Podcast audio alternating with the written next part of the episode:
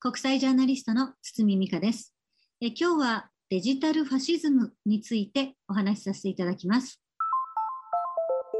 未来授業この番組は暮らしをもっと楽しく快適に川口義賢がお送りします。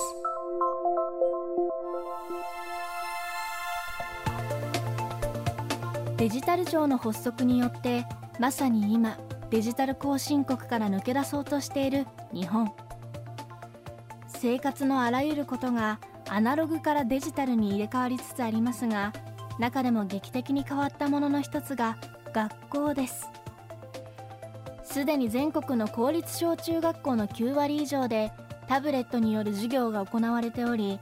タブレットや PC を1人1台配布という計画も着々と進んでいます。ただ国際ジャーナリストの堤美香さんはこの教育のデジタル化には子どもたちへのリスクが数多く潜んでいるといいます。未来授業3時間目。テーマはタブレットと生身の先生。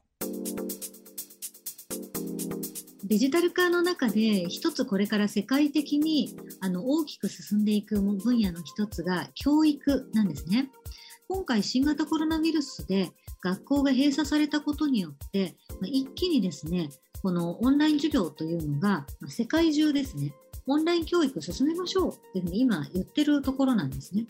ただし、コロナ禍で日本も教育委員会がそれぞれの学校にタブレットを急いで入れてくださいって今ものすごい勢いであの進めているんですけれども、いろんないいところと悪いところはやっぱりだんだん明らかになってきてます。例えばいいところというのは、まあ、それこそ学校が閉鎖していても、あの家でえ学習を受けることができたりとか、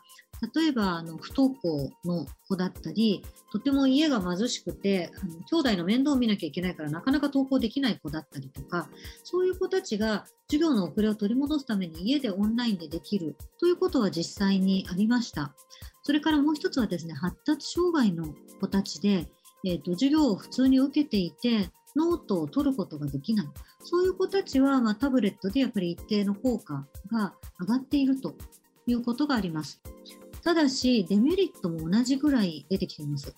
例えばですね、一つには、タブレット学習をするときに、例えば1時間ないし50分間ノンストップでずっとタブレットを見続けるというのは非常に難しいんですよ。集中力が続かない。特に低学年の子はですね、すごくこれはやっぱり難しくって、じゃあ先生が面白い授業をすればいいじゃないですかって先生に圧力かけてたんですね、最初アメリカも。だけどもどうやらそうじゃないらしいということが分かりました。これはですね、教室の中で生身の先生から同級生がいて、前に先生がいて、自分の体すべての五感を使って授業を聞いているのと、タブレットという面で目からの情報だけで聞いてるというのは、それが記憶に残りづらいということが分かりました。それからタブレットを使うことによって Wi-Fi の設備がない家庭とそれからすごく整っている家庭で差ができてしまう。格差を逆に固定してしまうんじゃないかということ。それから3つ、もう一つはですね、先生の役割が変わってしまう。先生が今までだったら授業の内容を創意工夫して、それぞれの先生がそれぞれの教え方を工夫していたのが、ファシリテーターのような立場になっていってしまう。先生の教え方に多様性が必要なくなってくる。学習アプリの多様性になってしまう。でそうなった時に、先生っていらなくなってくるんですね。だからアメリカであのオンライン授業、オンライン教育を進めている政府のあの方針として、先生の数はどんどんこれから減らしていってもいいですよね。全部 AI が置き換わりますという方向になっています。で日本も先生は減らしてもいいんじゃないか。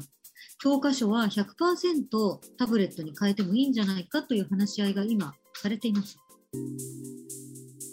タブレットに搭載された学習アプリと人工知能 AI 人間の先生と違って間違うこともなく常に効率よく正確な答えを子どもたちに教えてくれますが実はこれが必ずしもいいこととは言えないようです。早く答えが出ることが決していいことではないんですね教育って。例えば私たちはタブレットで Google 先生を使えばすぐに答えがもらえる。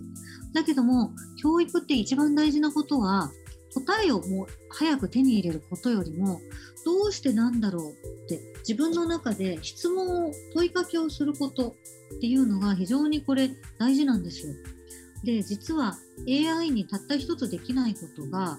AI っていうのは答えは出せるけども問いかけることっていうのは人間にしかできないんです。だから私たちは常に生きていく中でどうしてこれってこうなるのかなずっとこうクエスチョンクエスチョンで生きてるじゃないですか。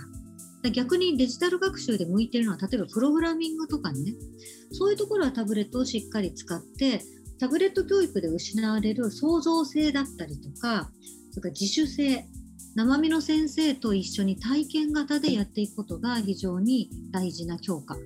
これに関しては、ね、まだしっかり先生と生徒で教室でやるということをしっかり入れていく。だからやっぱりこれもあのバランスをとってデジタル化が新しいテクノロジーで便利になるから全部教育デジタル化してしまう。となると取り返しがつかないことになるというふうに思いますね。未来授業。今週の講師は国際ジャーナリスト堤美香さん。今日のテーマはタブレットと生身の先生でした。明日も堤美香さんの授業をお送りします。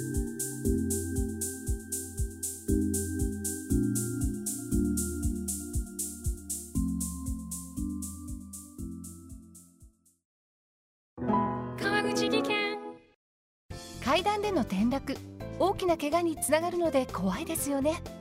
足元の見分けにくい階段でもコントラストでくっきり白いスベラーズが登場しました。